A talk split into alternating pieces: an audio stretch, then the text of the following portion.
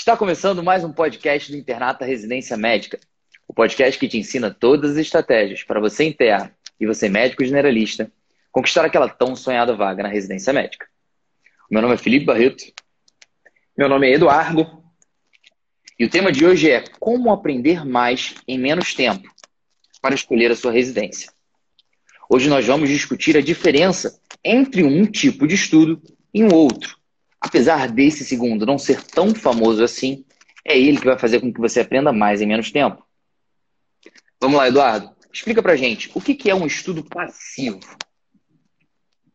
Então, Barreto, essa é uma questão muito interessante, né? É, lá no, nos primórdios da mentoria, a gente já entendeu essa diferença grande de estudo passivo e ativo. É uma coisa que pode parecer um pouco intuitivo se a gente for estudar a fundo. Pode ser que a definição seja um pouco diferente do que eu vou falar, mas pelo menos o, na visão da JJ, o estudo ativo é aquele em que o aluno, né, a pessoa que está querendo aprender, ela constrói o aprendizado dela. Então, ela, ela, através de ações dela própria, ela constrói o aprendizado. Ao contrário do estudo passivo, em que ela recebe passivamente informações de alguém ou informações de algum conteúdo. Para tentar deixar mais claro, eu gosto de usar o exemplo do jogo de cartas ou jogo de tabuleiro. Eu não sei se você, Barreto, se você gosta de jogar cartas, se você sabe jogar, por exemplo, truco ou pôquer. Você sabe jogar essas coisas? Cara, truco eu já devo ter jogado, mas o poker é o que eu me lembro. Já, inclusive, na adolescência, eu jogava no, em coisa online, sabe? Eu tinha aquele Sei. sonho de ser um jogador de pôquer podre de rico. Então, agora eu acho que você vai entender bem a diferença entre o estudo passivo e o estudo ativo. Imagina que você não sabe jogar poker, não sabe nada de jogar poker, e você quer aprender a jogar. Você está lá com uma roda de amigos, todo mundo quer começar a jogar um poker e você não sabe. Existem duas maneiras principais para você aprender o jogo. A primeira delas é um dos seus amigos que sabe jogar, ele começar a te falar das regras do jogo. Então ele vai fazer basicamente uma aula ali ao vivo para você, te explicando as regras do jogo. Se você. É, poker existem várias variações, né? Eu até sei jogar uma delas, que é o, o Texas, né? Imagino que seja esse que você joga também, que é o mais, é o mais famoso. Mas basicamente a pessoa vai começar a te falar das regras do jogo, você vai ouvir e vai tentar jogar. Esse seria o estudo passivo do poker. Agora, o estudo ativo seria basicamente, você até poderia ouvir o básico sobre as regras, mas você começaria a jogar. Então você teria basicamente aquele jogo de treino, sabe aquele jogo que não está valendo ainda dinheiro, porque o poker normalmente vale dinheiro, mas seria aquele jogo só valendo fichinha, e você, durante o jogo, você começaria a ter dúvidas e você perguntaria para as pessoas que sabem jogar. Então você construiria o seu conhecimento através da prática. Através do jogo do poker, você perceberia as lacunas que você que, que acabaram ficando né, da, da, daquela primeira explicação e você perguntaria e os seus amigos iam te ajudar a jogar durante esse jogo de teste. Esse seria o estudo ativo do poker. Então essa é a grande diferença. No estudo ativo, você está praticando, você está fazendo alguma coisa e você sabe exatamente o que, que você tá, qual é o seu problema. Você sabe exatamente qual é a sua dificuldade para você encontrar a solução, para você encontrar aquele conhecimento, aquela informação que vai resolver aquele problema. Já o estudo passivo não, você não sabe nada sobre o assunto e você deixa um terceiro, uma outra pessoa, pode ser o seu amigo no caso do poker, pode ser um professor no caso da prova de residência ou do caso da medicina, e esse professor ele vai te dar uma aula do início até o fim, sem você saber exatamente o que você precisa aprender. Então, essa é a grande diferença entre o estudo passivo e o estudo ativo.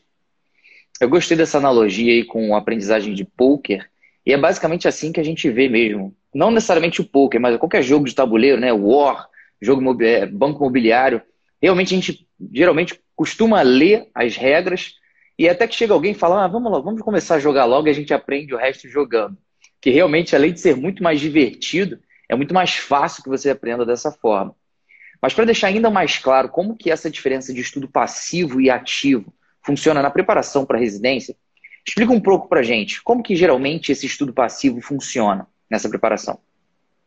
Então, o estudo passivo é aquele mais famoso, né, da preparação para as provas. Então, a aula do cursinho, eu acho que é o melhor exemplo. Aquela aula de duas horas, uma aula sobre o infarto, introdução, fatores de risco, epidemiologia, diagnóstico, tratamento, prognóstico. Esse é o estudo passivo. Você, você sentou ali para aprender infarto. Você não sabe exatamente qual é a sua necessidade, qual é a sua lacuna, quais são as suas lacunas. Você não está construindo o seu conhecimento junto com o professor. O professor, que no caso é a pessoa que detém aquele conhecimento, aquela informação, um especialista em infarto, por exemplo, ele está te passando do início até o fim o, o, conteúdo. Esse seria o estudo passivo, e, e, o estudo passivo ele pode ser também leitura, né? Que é um tipo muito famoso de estudo passivo. É você pegar uma apostila sobre infarto, para a gente ficar no exemplo dos cursinhos, uma apostila sobre infarto você lê do início ao fim sem saber exatamente qual é o seu objetivo, sem ter feito questões antes para entender quais são as suas lacunas, o que, que as bancas costumam cobrar. Então você não está construindo o conhecimento, você está lendo um conteúdo que foi feito por outra pessoa de maneira passiva. Então, esses seriam os grandes exemplos de estudo passivo aí mais famosos, pensando em prova de residência. E vem cá, se eu tivesse que escolher entre os dois, muito provavelmente eu escolheria o ativo. Mas existe alguma situação onde, na verdade, a gente possa fazer uma, um jogo de cintura e optar por fazer o passivo associado? Então, Barreto, na verdade, eu acho que existe espaço sim para o estudo passivo. Eu não, eu não, a gente, quando defende o estudo ativo, não significa que você não deve assistir nenhuma aula, que, você, que o seu amigo não, não deve te dar nenhuma explicação sobre o poker antes de você começar a jogar. Não, pelo contrário. Eu acho que existe sim um espaço para o estudo passivo só que esse espaço ele deveria ser muito menor do que as pessoas fazem na prática. Eu acho que esse que é o grande ponto. As pessoas elas passam. É, se você for pegar aí a rotina de uma pessoa média, imagina uma pessoa que está se preparando para a prova de residência médica, uma pessoa na média. Essa pessoa provavelmente ela assiste mais ou menos umas 3, 4 aula, horas de aula por semana de estudo passivo e ela ainda lê mais umas 4 horas, 5 horas, 6 horas, dependendo da pessoa, de apostila. Então ela gasta mais ou menos 10 horas por semana ou 12 horas por semana só fazendo estudo passivo. E o estudo ativo, que depois a gente vai contextualizar também na prova de residência, ela acaba gastando um tempo muito menor. Então acho que, na verdade, o estudo passivo ele tem seu lugar, ele é importante, só que ele tem um lugar muito menor do que as pessoas colocam. A verdade é que você não precisa parar de assistir aula. Você só precisa mudar a importância que você dá às aulas e mudar a importância que você dá às formas de estudo ativo, porque esses são, sem dúvida nenhuma, muito mais produtivos. É, a gente entende realmente que o estudo ativo ele tem uma maior probabilidade do, do, do aluno aprender, e é por isso, inclusive, que a gente tem uma tendência a fazer exatamente isso que o Eduardo falou: dar mais preferência para gastar mais tempo com ativo do que com passivo. Inclusive, uma das orientações que a gente dá, apesar disso, na verdade, ser mais uma tática de jogo do que realmente uma orientação embasada em evidência científica, é que quando você se depara, por exemplo, com um assunto lá na sua semana, na sua meta, realmente, no seu planner, que você não tem tanta segurança assim, talvez seja interessante você ver primeiro a videoaula para depois partir, por exemplo, para os flashcards. Quando, por um outro lado, se você é uma pessoa que já viu mais ou menos aquele assunto, tem uma ideia geral sobre tudo, Talvez valha a pena, na verdade, você ir primeiro para os flashcards, como se você estivesse utilizando eles como um pré-teste, para que, que aí, então, depois, você veja a videoaula, só que aí com outros olhos. Porque uma vez que você fez primeiro os flashcards, você vai saber quais que você acertou e quais você errou. E aí a sua atenção durante a videoaula vai estar focada aqui, ó, nesses que você errou.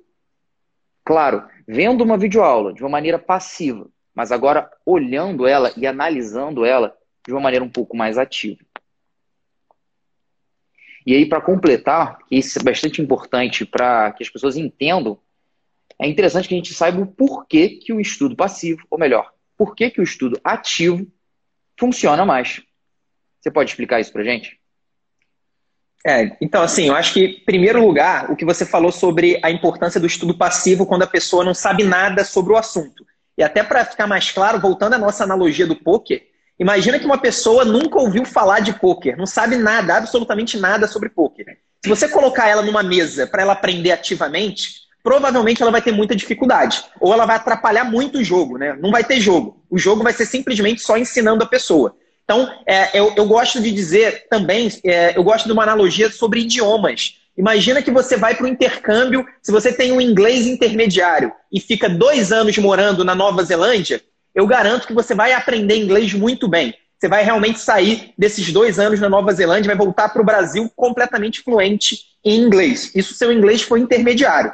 Agora, se você for para a China e ficar cinco anos na China sem saber absolutamente nada de chinês, talvez você volte desses cinco anos sem saber falar chinês, se você não teve essa obrigação. Se você ficou lá num lugar em que as pessoas sabem falar inglês, você conseguiu se virar com inglês, provavelmente você não vai aprender chinês. Porque quando você não sabe absolutamente nada, é claro que você tem que ter alguma introdução para você ir para o estudo ativo, para os testes, no caso é, das provas de residência. Agora, o motivo pelo qual o estudo ativo ele é mais produtivo, eu acho que é um motivo muito interessante, a gente até viu já em, alguns meses atrás as evidências sobre isso, né? Por que, que o estudo ativo, por que, que você se testar faz você aprender melhor? Basicamente é o seguinte: quando a gente tem uma informação, quando a gente tem uma memória, então imagina que você decorou lá o Supra de ST, você, você já sabe que o Supra de ST é de D2, D3 e AVF é uma, um infarto de parede inferior. Essa é uma informação que você tem. Quando você vê essa informação pela primeira vez, a gente cria uma rede, uma sinapse neural,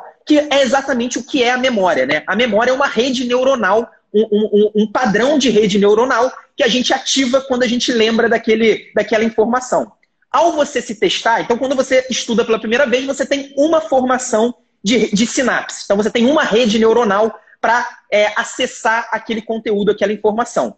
Quando você faz testes, ou seja, quando você faz perguntas, as pessoas, você é confrontado com perguntas e tem que responder sobre aquele conteúdo. Então imagina que o Barreto me perguntasse agora: Eduardo, qual que é o padrão de infarto da parede inferior? Nesse caso, eu teria que acessar essa informação. Só que eu não vou acessar pela mesma rede que eu formei inicialmente. Eu vou acessar por uma segunda rede que vira quase como uma redundância da primeira. Então você cria, você vai criando diversas redes de sinapse, diversas redes neuronais para chegar na mesma informação para chegar no mesmo conteúdo. Isso significa que você solidifica a sua memória. Então é muito mais, é, é muito mais provável que eu não esqueça que o infarto de parede inferior é D2, D3 e AVF se eu for confrontado várias vezes pela essa mesma informação. Porque eu vou criando várias redes neuronais, isso serve como uma redundância. Eu já até cheguei a fazer uma analogia, se eu não me engano, foi num podcast aqui.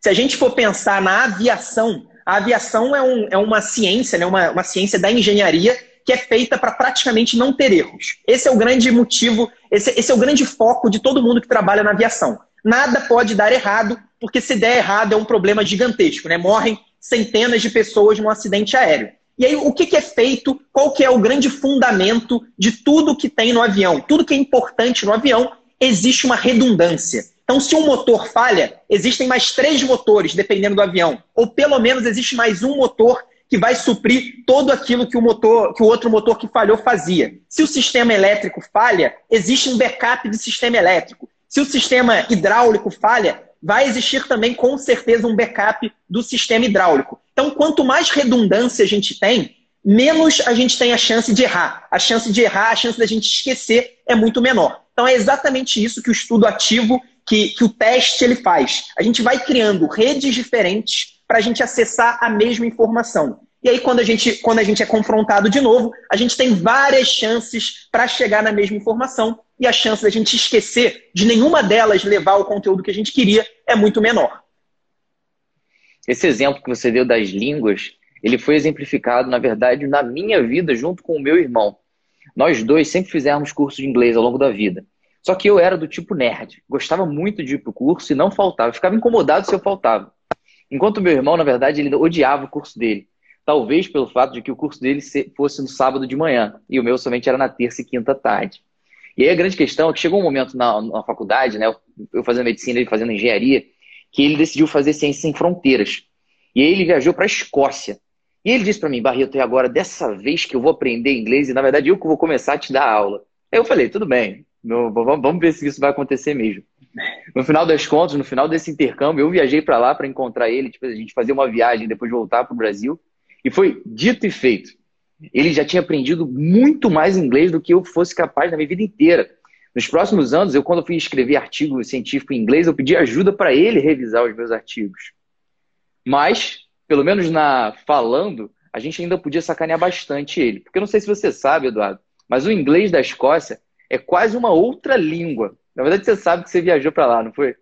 É sim, é quase uma sim. outra língua. E aí ele, ele, ele sabia inglês, só ele não sabia conversar em inglês. Mas enfim. É, o, que precisa... o engraçado, Barreto, nesse tipo de situação, o seu irmão aprendeu inglês muito bem. Só que se. É porque ele provavelmente foi para o intercâmbio acadêmico, né? Você falou que era o Ciência Sem Fronteiras. Mas às vezes a pessoa que fez o cursinho, ela sabe melhor ortografia, ela sabe melhor tempo verbal, só que na hora de falar, na hora de ouvir, ela não sabe nada. Essa, essa é a questão do efeito teste também. O efeito teste faz você aprender aquilo que é mais importante, aquilo que é mais relevante. Então, no caso da prova de residência, quando você estuda através de uma questão de prova de residência, você está estudando algo que foi cobrado em prova. E se foi cobrado em prova no ano passado, a chance de ser cobrado esse ano é muito maior. E da mesma maneira, o cara que estuda é, idiomas através da prática, ele vai aprender o que é fundamental. Ele vai aprender a entender outra pessoa e ele vai aprender a ser entendido, a se fazer entendido por outra pessoa. Ele vai aprender a falar. E isso é uma coisa muito interessante. Às vezes o estudo passivo, o estudo teórico, ele até te ensina, mas ele vai te ensinar coisas que você não vai utilizar ou que você vai utilizar muito menos do que aquilo que é realmente mais importante. Não, e sem contar que não é tão simples assim se fazer esse estudo ativo. Por exemplo, você mencionou aí o efeito teste. Realmente, quando você faz o efeito teste, você não tem outra opção do que se não fazer essas conexões neuronais que você estava falando. Porque você precisa realmente pensar, pô, eu conheço isso aqui, eu conheço o ponto B, eu conheço o ponto C. Se você ligar com o ponto D, pô, faz sentido aqui, eu vou conseguir responder essa questão. Pronto. Você foi obrigado a fazer de uma maneira ativa. Agora, é possível também que você faça esse estudo ativo numa metodologia que, em tese, não necessariamente precisa ser, como, por exemplo, numa videoaula. Esse estudo ativo, ele tem uma, uma referência bibliográfica que data de 1900, início de 1900. Essa, essa teoria do construtivismo dessas redes neuronais, ele foi primeiro descrito por Jean, João Jean Piaget, perto de 1900.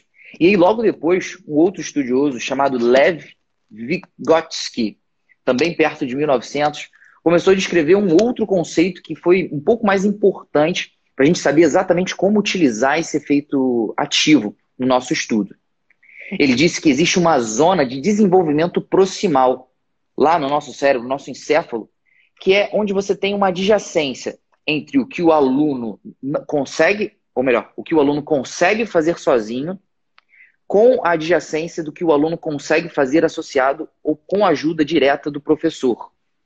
E existe uma adjacência entre essas duas zonas, né, que é exatamente o que ele consegue fazer sozinho, com o que o outro, com o que ele consegue fazer com ajuda, que é onde o, a, a aprendizagem deve estar enfatizada. Porque é nesse local que, é claro, ele tem a probabilidade de conseguir sozinho, mas não é tão fácil assim. E aí o professor vai lá e fala para ele. De modo que ele consegue fazer aquelas conexões com conhecimentos pré-concebidos dele. E não somente com ele pegar um quebra-cabeça que foi montado na cabeça do professor e tentar adquirir isso. Porque aí é completamente de uma forma passiva. E se vocês me permitirem, eu vou dar um exemplo para vocês de como que uma videoaula pode ser feita de uma maneira passiva e ativa. Tá? Quando você toca piano, você, uma das coisas que você precisa fazer é ler a partitura, que é como se fosse um textinho, um roteiro de estudos que diz quanto tempo você deve tocar cada tecla. E lá nessa partitura, os sinais é que vão dizer quanto tempo você precisa tocar. Um tempo, dois períodos de tempo, três ou quatro períodos de tempo. Se você tiver, por exemplo, um sinal exatamente como isso aqui, ó, uma setinha, uma retinha com uma bolinha, você tem um tempo. Mas se você tiver uma setinha, uma, uma reta assim, com uma bolinha, com uma, um, um vazado no meio, isso quer dizer que você precisa tocar a mesma nota, só que dessa vez por dois tempos. Reparem que eu te dei aqui conceitos simples de que a partitura é importante para você tocar as suas notas e que cada um desses sinais, quando tem uma bolinha preta e quando tem uma bolinha vazada, você toca em um tempo ou em dois. Só que imagina que eu quero ensinar um outro conceito para vocês, que é a correlação entre cada uma dessas notas. E aí eu posso te perguntar o seguinte, gente, qual que é a diferença da duração de tempo para quando você tem uma bolinha vazada ou uma bolinha completamente cheia? Lá, responde aí no, nos comentários. Reparem que o que eu estou tentando fazer aqui é fazer com que um conceito que não necessariamente eu já passei para vocês criem conexões e aí vocês mesmos cheguem nessa conclusão. Eu poderia muito bem ter dito para vocês: olha, gente, a grande diferença de duração é que quando você tem uma bolinha vazada, ela é o dobro de tempo de quando você tem uma bolinha preta. E é claro, fica claro para todo mundo. Só que aí eu tô te passando isso e você tá lá, sentado esperando eu falar. Só que quando eu faço que você chegue nessa conclusão sozinho e te dando os artifícios para que você consiga chegar, a probabilidade que você mantenha esse conhecimento na sua cabeça depois de um certo período de tempo é muito maior. E é claro que eu dei um exemplo aqui muito simples, para ter certeza de que vocês iam conseguir entender. Mas imaginem isso sendo utilizado, por exemplo, para vocês aprenderem eletrocardiograma, aprender como que faz um tratamento de uma pneumonia, aprender como que a gente diagnostica corretamente um paciente, por exemplo, com uma anemia falciforme. É esse o poder do estudo ativo. É, e aí, Barreto, até para. Eu vi até que uma pessoa fez uma pergunta aqui que o Gustavo até respondeu no, no chat, mas basicamente a pergunta dela é se o, o estudo ativo na prova de residência seria basicamente resolver questões, né? Eu acho que para deixar bem claro, na verdade, eu acho que as questões de prova de residência, você estudar com questões, é a principal maneira de você usar o estudo ativo na preparação para a prova de residência, porque querendo ou não, você está construindo o conhecimento, você está se testando naqueles conteúdos, mas ela não é a única. Esse é um ponto muito importante. O Barreto já chegou, acabou de falar aqui, deu um exemplo de uma videoaula, entre aspas, usando o estudo ativo, e até as apostilas ou até os livros texto, a gente pode usar até o Harrison de forma ativa. Pode parecer impossível, né? Aquele livro de 5 milhões de páginas, mas é possível sim você utilizar o Harrison no estudo ativo. E aí, como, por exemplo, que a gente recomenda que os nossos alunos façam? com essa leitura teórica para tornar o, a leitura um, um estudo mais ativo, um estudo mais produtivo.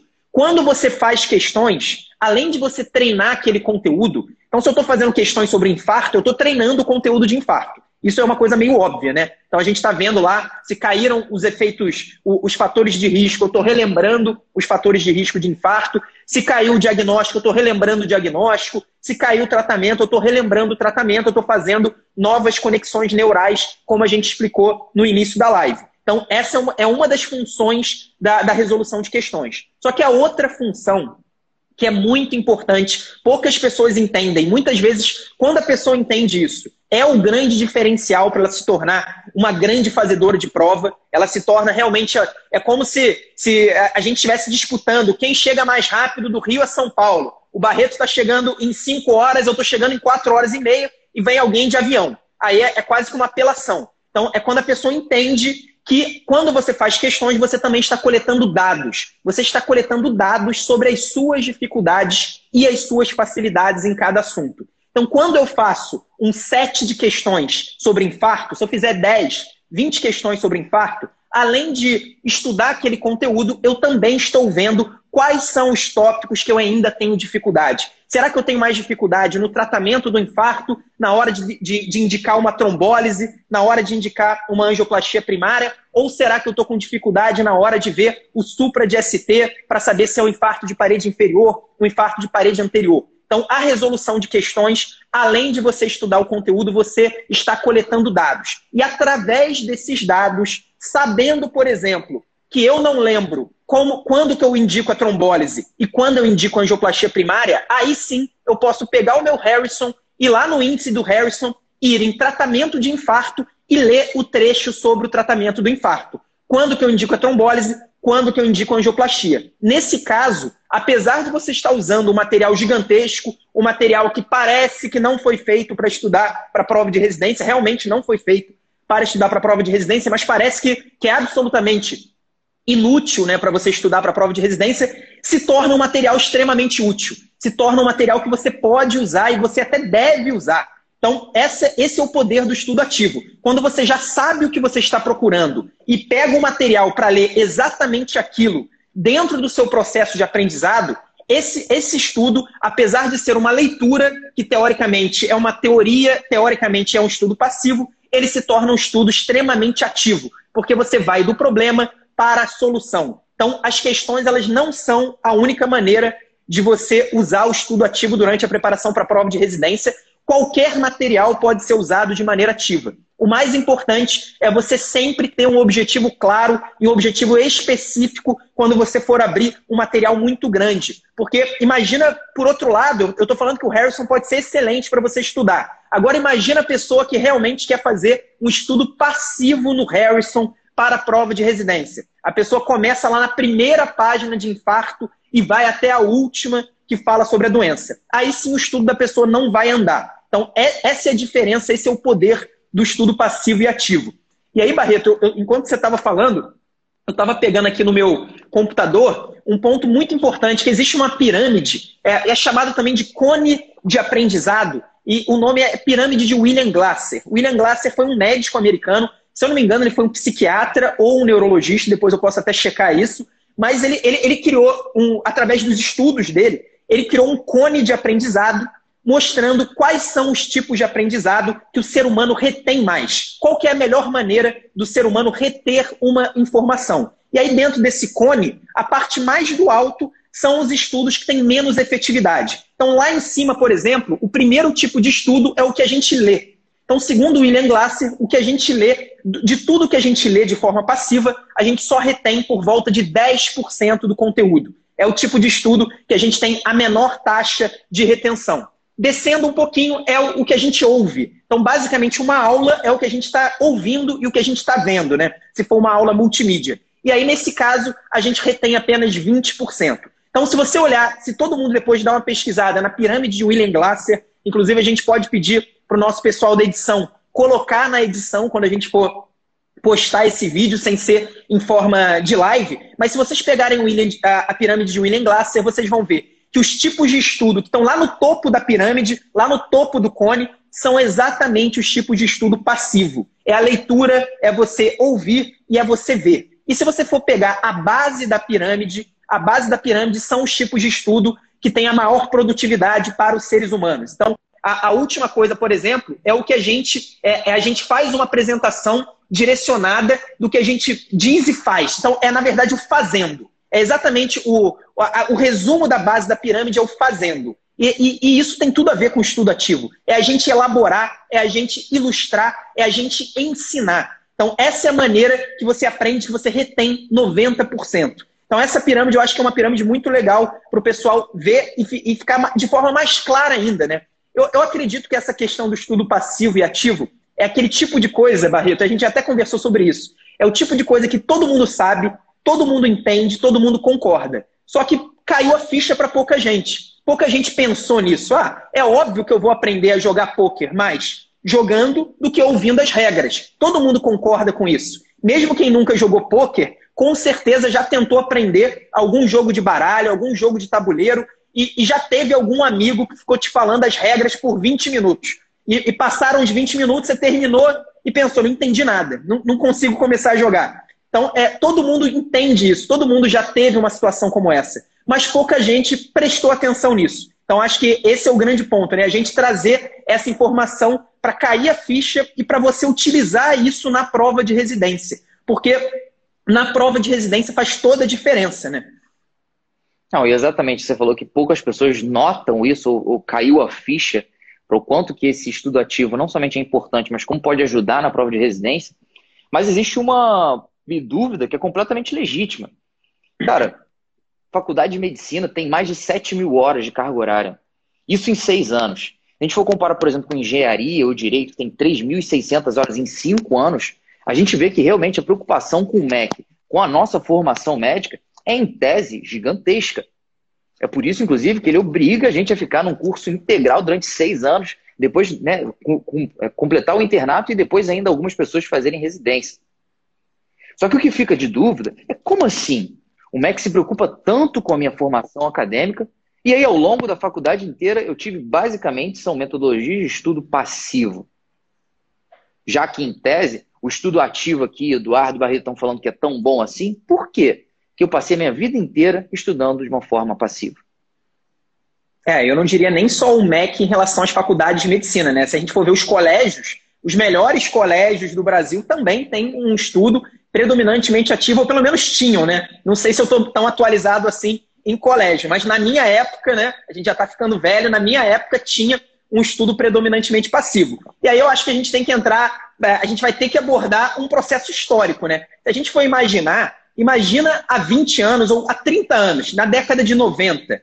Na década de 90, a informação era muito escassa. Poucas pessoas detinham a grande parte da informação. E aí, no caso do, do ensino, basicamente o professor era uma pessoa que sabia tudo sobre o assunto. Então, o seu professor de cardiologia, ele poderia te ensinar sobre infarto. Se você não aprendesse com esse professor, você teria poucas outras oportunidades para aprender sobre infarto. Você não poderia digitar infarto no YouTube para pegar uma videoaula sobre o assunto. Você não poderia digitar no Google. A gente teria muito poucos conteúdos para acessar. Então, é, era um momento de escassez de informação e que poucas pessoas concentravam a maior parte das informações. O professor era um mestre que passava o conteúdo para os seus alunos. Se a gente for pensar, naquela época, não existia tecnologia para a gente passar da forma que a gente faz hoje. Não existiam os cursos online, não existiam os aplicativos de questões com inteligência artificial. Era muito difícil você individualizar o aprendizado.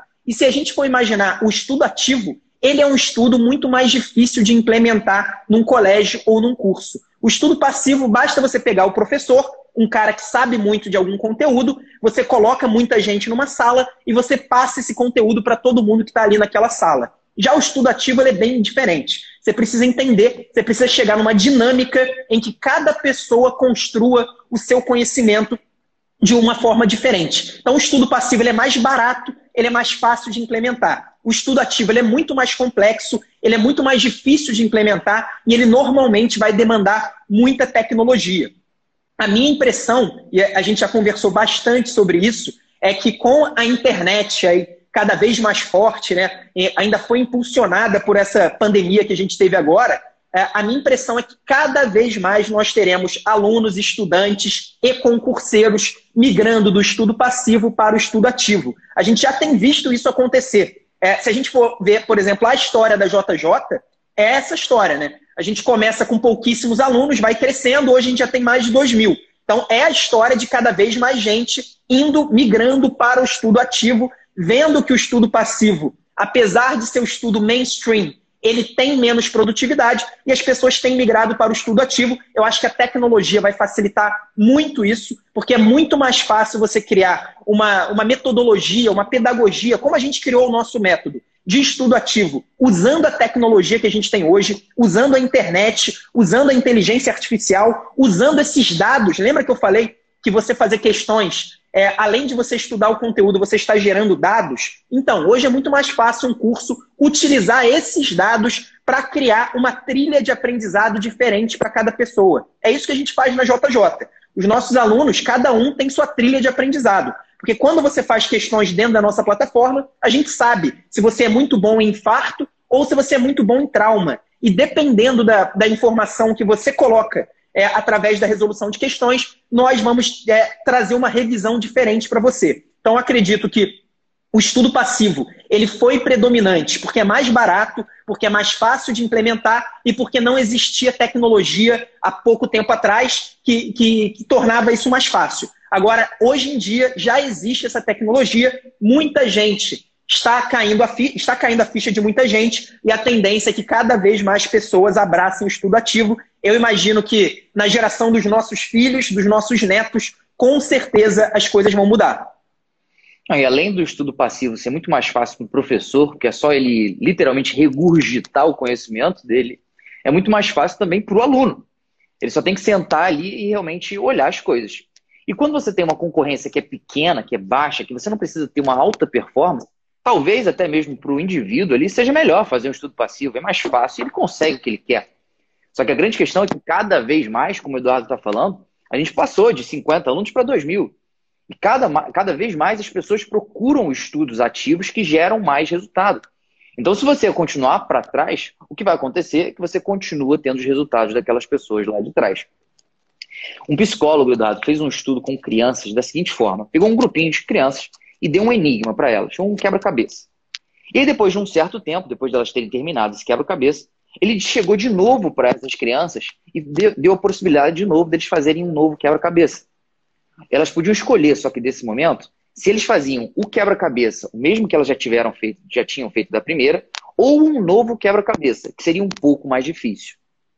O que ele viu é que algumas crianças escolhiam esse tipo de quebra-cabeça que já tinha sido feito, enquanto outras escolhiam um novo. E aí, nesse estudo, ele serviu de exemplo para o tipo de pessoa que tem um mindset fixo ou aquele que tem um mindset progressivo. Aquelas pessoas que têm uma atitude ou mindset fixa tentam manter as mesmas coisas que elas fazem, até porque elas já conseguem prever qual vai ser o resultado. E elas sabem que elas vão ter sucesso, apesar de não necessariamente o sucesso vai ser progredido ou não.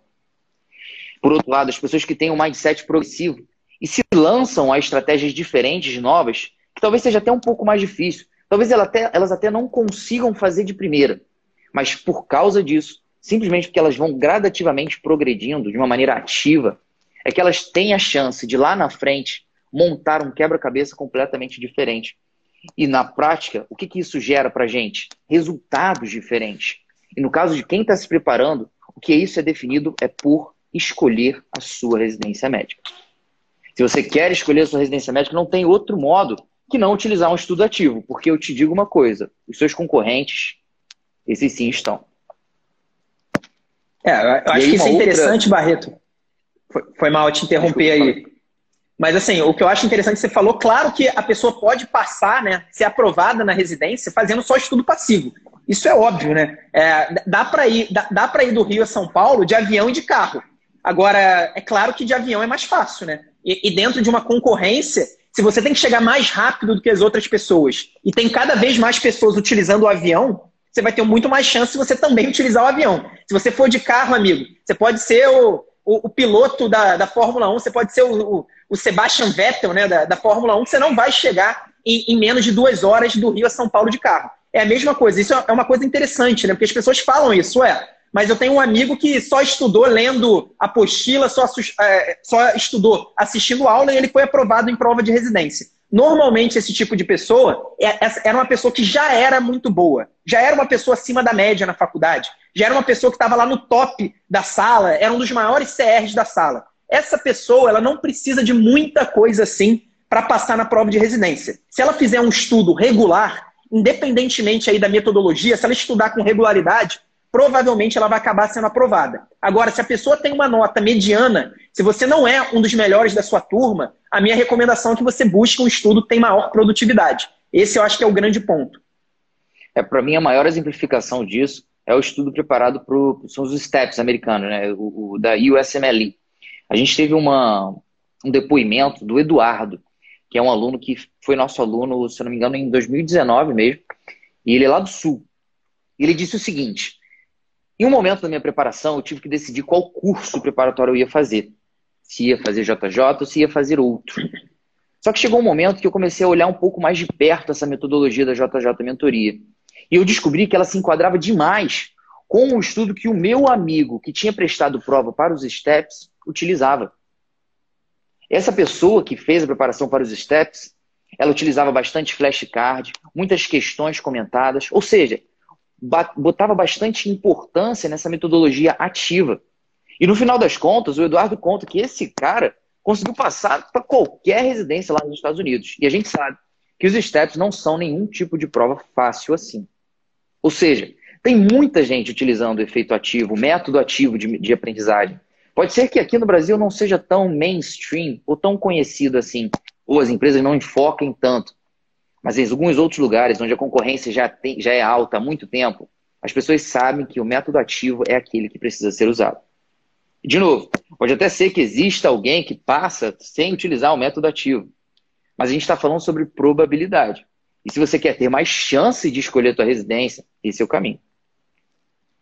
O Barreto, eu estou vendo uma pergunta aqui. É porque eu estou vendo uma pergunta bem interessante sobre o PBL, né? Que é um método teoricamente ativo de você aprender medicina, né? Existe o um método tradicional, existe o, o, método PBL, que basicamente a tradução é o aprendizado baseado em problemas. Então tem tudo a ver com o método ativo. Eu acho que o grande ponto quando a gente vai falar de PBL e método tradicional é que assim, não adianta você falar que o método é ativo, você tem um ensino ruim e aí depois você culpar o tipo de método. Porque o que aconteceu no Brasil é que muitas faculdades, não todas, mas muitas faculdades que adotaram o PBL são faculdades de qualidade ruim. São faculdades que não têm um bom ensino. E aí, claro que vai ser ruim. Se você não tiver uma organização, uma didática, uma metodologia. Ainda mais no método ativo que eu falei aí, que é, é mais complexo, é mais difícil de ser implementado, é claro que você vai ter problemas. A gente não vai ter o ideal. E aí, se a gente for pensar ainda nessa linha, é, se você for pegar, por exemplo, o Einstein, né, que é o hospital, o Hospital Israelita Albert Einstein, já há alguns anos ele abriu uma faculdade, né, uma turma de graduação de medicina. E ele também utiliza um método muito parecido com o PBL. Será que o ensino do Einstein é ruim? Será que as pessoas vão sair do Einstein é, mal formadas com o método ativo deles? Eu duvido muito, eu conheço um pouco mais a fundo a metodologia do Einstein e eu não tenho nenhuma dúvida que as pessoas que se formarem lá vão sair excelentes médicos, muito acima da média, talvez acima da média até dos pares né, das outras grandes universidades, da, de outras grandes cidades brasileiras. Então, é, não é só método ativo e método passivo. O método ativo ele tem que ser bem feito, ele tem que ser bem pensado, bem organizado, porque ele é mais complexo e mais difícil de ser implementado. Cara, mas se ele é mais complexo, mais difícil de ser implementado. É, eu acho que saiu meu áudio. Voltou? Voltou, voltou. Voltou, voltou. Então, se é mais difícil de ser implementado, se ele é mais complexo, qual é a dica que você pode dar para as pessoas que estão ouvindo a gente para que elas consigam fazer isso e aplicar no seu dia a dia? Então, eu acho que a grande dica é fazer mais questões, uma proporção maior de questões, e através dessas questões, dos dados que a pessoa vai coletar nessas questões, ela vai fazer um estudo direcionado. Então, reduzir o estudo teórico, porque normalmente, como é que é o estudo da maioria das pessoas? Elas gastam muito tempo com aula e muito tempo com apostila, e depois que elas terminam esse muito tempo com aula e muito tempo com apostila, elas fazem um pouquinho de questões. Essa, essa é a metodologia básica da maioria das pessoas. A minha recomendação é que você reduza esse primeiro estudo teórico, aumente o tempo que você gasta fazendo questões e fazendo flashcards, se você tiver bons flashcards também, e você coloque um segundo estudo teórico. Esse segundo estudo teórico, na JJ, a gente chama de revisão teórica ou revisão de erros. Então, esse é o momento em que você vai fazer um estudo teórico de forma ativa, direcionado pelas questões. Se as pessoas fizerem isso toda semana, e ainda tem um bônus, né? O bônus é o seguinte: você vai se preocupar mais com os erros que você comete em questões de nível fácil ou de nível médio. Porque são esses os dois tipos de questão. São esses dois tipos de questões que é, determinam a ordem de classificação da prova de residência. Não são as questões muito difíceis. Você não está conseguindo. É, se você não está tirando 80%, não é porque você não sabe as questões difíceis. Entenda isso. Você não está tirando 50% na prova da USP 50% na prova da Unicamp, porque você não sabe aquela questão extremamente difícil sobre cirurgia ou aquela questão bizarra da parte preventiva. Não é isso. Você não está conseguindo chegar em 80% porque você não está tendo um desempenho tão bom nas questões de nível fácil e principalmente nas questões de nível médio. Então, se a pessoa tiver essa mentalidade de fazer muitas questões e revisar os erros das questões fáceis e médias, com certeza ela já vai estar utilizando aí boa parte da potência do estudo ativo. Eu achei interessante que realmente o que acontece é que gradativamente os alunos vão melhorando as suas questões fáceis primeiro e depois nas médias. E aí já começando a ter uma nota que é realmente competitiva. Só que aí surge uma dúvida, que para falar a verdade eu ouço poucas vezes, que é a dúvida da Mainara Donato. Se estiver com um bom percentual de acertos nas questões, Devo revisar, por isso, menos vezes, mesmo correndo, entre aspas, risco de diminuir o meu percentual inicial de acertos nessas questões?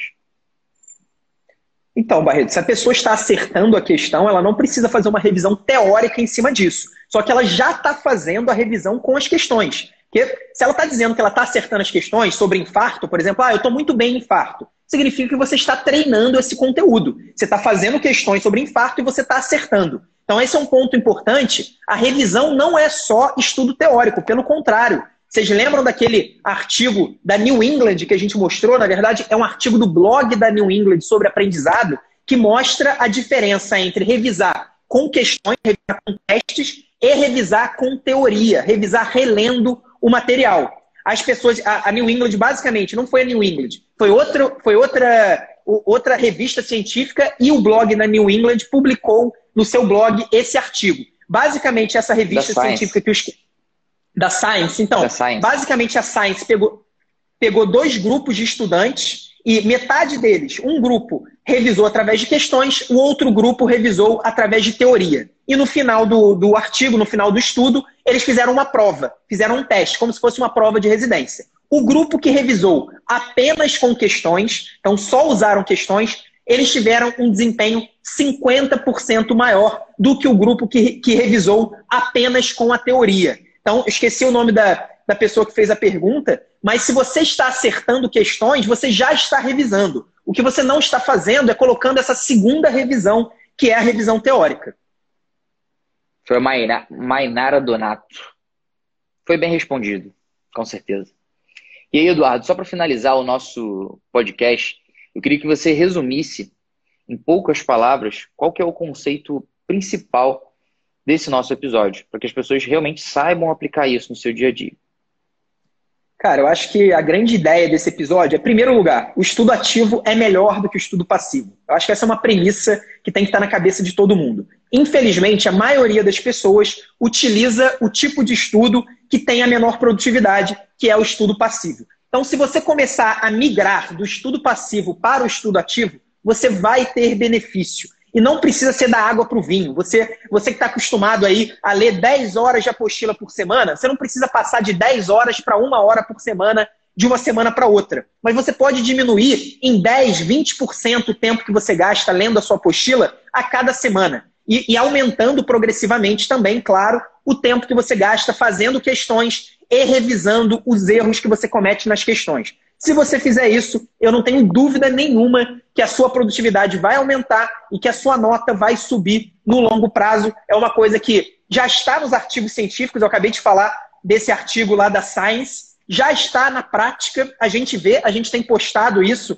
é, diferença de, de desempenho dos nossos alunos que entraram em fevereiro até julho, que entraram em maio até julho. Quando a pessoa faz isso, quando a pessoa usa o estudo ativo, ela está usando um avião ao invés de usar o carro. Então ela vai ter uma tendência de evoluir, de chegar muito mais rápido do que apenas lendo, do que apenas ouvindo. Esse é o tipo de estudo que tem a menor produtividade. E a melhor parte é que essa viagem de avião, na verdade, custa a mesma coisa que a viagem de carro. Diferente de se você quiser sair do Rio para São Paulo, provavelmente vai ser mais caro de avião. É, isso aí mais ou menos, Barreto, mais ou menos. Porque tem um custo que faz muita gente não migrar para o estudo ativo. Que, é, que você chegou a falar aí no, em algum momento do episódio, que é exatamente o conforto.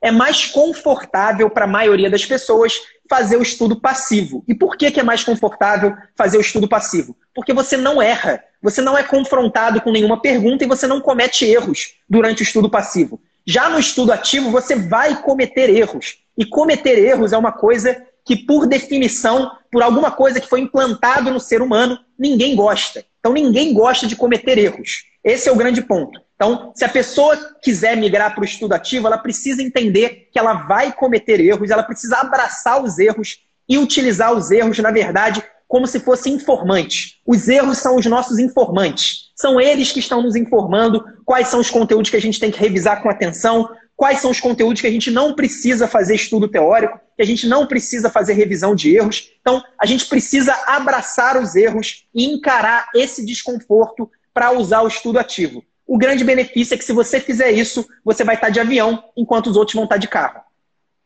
O que é engraçado é que você falou sobre um custo mais emocional, né? Como se fosse ferindo o próprio ego da pessoa, com ela que fica desconfortável de errar uma questão. E eu achei interessante porque a gente estava falando ontem sobre a questão da autossabotagem, de pessoas que, porque não querem ferir o seu ego, começam a literalmente se autossabotar, procrastinando, ou falando, ah, não, eu nem dou tanta importância para isso. Falar, ah, esse ano eu só comecei a estudar em julho, e aí vou começar a fazer isso mesmo, porque só como ferir meu ego, e aí no final das contas você não gera o resultado, e aí você usa como justificativo o fato de você não ter se preparado adequadamente. Talvez o que aconteça é, nessa situação seja justamente isso. As pessoas se auto-sabotam e falam: não, não, eu não vou ficar errando questões. E no final das contas, o que acontece é que você acaba utilizando muito mais o método passivo do que o método ativo.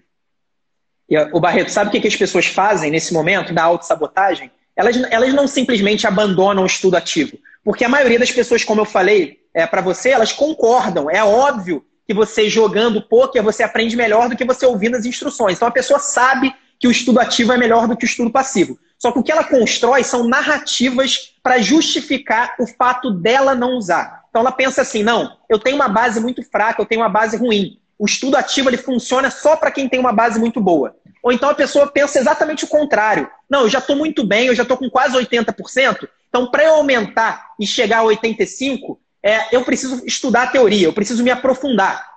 Para ir dos 40 até os 70, aí sim o estudo ativo é bom. Mas para ir para os 75 até os 85, ele não é bom. Então as pessoas começam a criar justificativas que não fazem o menor sentido, nenhuma das duas faz o menor sentido, para tentar é, realmente justificar o fato dela não querer se confrontar com os erros. É a mesma coisa de quem está engordando, sabe aquela pessoa que começa a engordar, só que a pessoa não quer olhar para a balança, ela não, vai, ela não vai se pesar.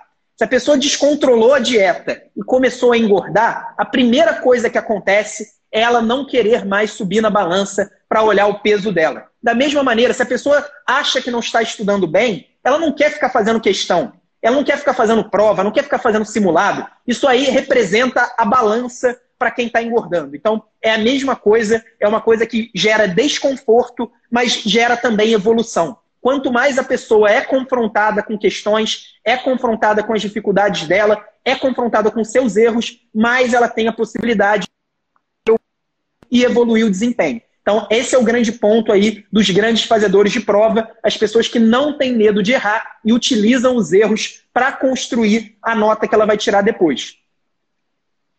E eu acho maneiro que você usou dois exemplos completamente diferentes, de pessoas que estão com notas muito baixas e pessoas que não, já estão com uma, uma nota relativamente alta e que ambas se auto-sabotam. Isso é interessante porque os estudos iniciais sobre autossabotagem tentaram entender qual é o tipo de pessoa que faz isso. E a primeira hipótese seria, pô, o cara que tem baixa autoestima não quer ferir o seu próprio ego e por causa disso ele se auto-sabota. Só que, na verdade, tiveram vários estudos que descobriram que até mesmo pessoas de alta autoestima se sabotam. E é exatamente isso que acontece. Talvez, eu imagino que seja, porque uma pessoa que já está lá com uma alta, auto, auto, autoestima, não, alta autoestima. Autoestima elevada. Alta, alta, autoestima elevada. A pessoa que tem uma autoestima elevada, ela às vezes não aceita piorar nem, nem um pouquinho sequer. Claro. E eu vejo isso, por exemplo, quando eu estou tocando piano. Às vezes eu estou tocando uma música, pô, eu já tô ensaiei, ensaiei, treinei um monte de vezes, pô, já, a música já tá maneira, já tá saindo legal. Se eu tô numa, num, num dia que eu tô cansado, tô, pô, pensando em outras coisas, estou desatento, eu não toco aquela música. Porque eu não aceito que eu erre nenhuma nota. O resto, todas as 300 notas podem sair boas. Mas se eu errar uma, eu fico, eu fico chateado. O meu ego fica ferido. Eu falo, pô, como assim, cara? Eu já estava tão bom e vou piorar agora. E é, essa é uma coisa que eu sei voluntariamente, eu sei que acontece, eu sei que eu faço, mas é difícil de, de você realmente sentar e, pô, não, não vou fazer isso. E é por, acho que a única, a única forma da gente tentar evitar esse tipo de atitude é realmente conversando sobre e realmente olhando no espelho para ver como que são as nossas atitudes. Porque, afinal, são elas que vão fazer com que a gente chegue ou não no resultado que a gente quer. É, e aí, só para finalizar, que tem muito a ver com o que você falou, sei que a gente já está chegando aí no, no, tempo máximo da live no, no Instagram, mas as pessoas, para piorar a situação disso, imagina que uma pessoa já está com uma nota boa, né? É você que tá, já está melhorando no piano e não quer se ver numa situação ruim de novo. Essa pessoa, ela, ela tem ainda menos é, vontade de ficar fazendo prova, porque essa pessoa sabe que as notas elas vão oscilar. A nota na prova de residência ela não evolui sempre. Você não tira sempre mais do que você tirou na semana anterior. Se isso fosse verdade, todo mundo ia chegar a 100% em algum momento, né? Se a sua nota fosse subindo o tempo todo, todo mundo ia ter uma nota de 100%. Todo mundo que estudasse bem por dois anos seguidos, por exemplo, teria uma nota de 100%. Isso não acontece. A nota ela vai variando. Uma hora você tira 70, outra hora você tira 68. Depois você tira 72. Depois você tira 66. A, a grande evolução, a pessoa consegue entender que ela está evoluindo quando ela percebe que essa oscilação ocorre em níveis mais altos. Quando a oscilação começa a acontecer em patamares mais elevados, aí ela está evoluindo. Só que isso não impede, às vezes o cara já está tirando 80%, vai fazer uma prova, às vezes uma prova um pouco mais difícil. É, muita gente, por exemplo, está tirando 80% na prova do SUS São Paulo. Aí a pessoa pega a prova da USP Ribeirão Preto. Ela vai e tira 65%. A pessoa fica extremamente frustrada, fica em depressão quase. Isso, na verdade, não deveria ser, porque é uma oscilação normal, a gente dias ruins e dias melhores, e é óbvio que a prova da USP Ribeirão Preto é bem mais difícil do que a prova do SUS São Paulo. Então, esse tipo de coisa acontece também, e é um dos fatores que afastam as pessoas das provas na íntegra e dos simulados, mas não deveria. Se você realmente quer escolher sua prova de residência, você não pode ter medo de usar o efeito teste, de errar questões. Perfeito, maneiro. Nesse podcast, nesse episódio, a gente discutiu como aprender mais em menos tempo, para assim escolher a sua residência médica. Nós discutimos aqui os estudos passivos e ativos e formas que você conseguir aplicar isso no seu dia a dia. E de quebra, ainda discutimos um pouquinho aqui sobre autossabotagem, que é algo que pode realmente tirar a vaga de você. Esse foi o podcast do Internato à Residência Médica, o podcast que te ensina todas as estratégias para você interno e você médico generalista conquistar aquela tão sonhada vaga na residência médica. Não se esqueça de nos seguir nas redes sociais, Spotify, YouTube, Facebook e Instagram, para mais conteúdos gratuitos como esse. E mais importante, não deixe de estudar com o método JJ se você quiser assim, escolher a sua residência e não ser escolhido. Meu nome é Felipe Barreto. Meu nome é Eduardo. Até a próxima semana, pessoal.